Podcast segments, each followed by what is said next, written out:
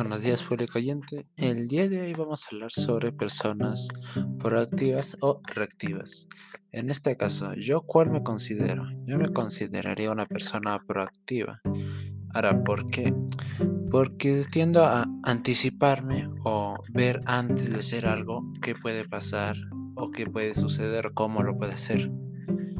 Entonces, más que una reacción, sería una prevención a lo que vaya a ser o suceder en el caso que yo haga algo.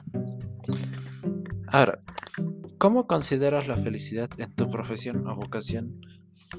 Esto dependería de cómo cada uno ve su profesión. Por ejemplo, si está a gusto, si le si está cómodo, si le gusta la profesión que está desarrollando o si directamente tiene un ambiente de trabajo amistoso, caritativo. Pero eso tendría que verse en distintos trabajos o en distintas formas o profesionales que cómo ven su profesión.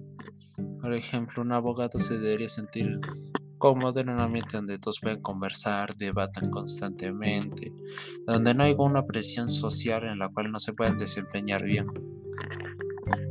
Ahora, ¿cómo considera el deber para ti? Un deber es algo que uno tiene que hacer, casi como una obligación, pero el deber es algo que alguien se impone o que alguien más te ha impuesto.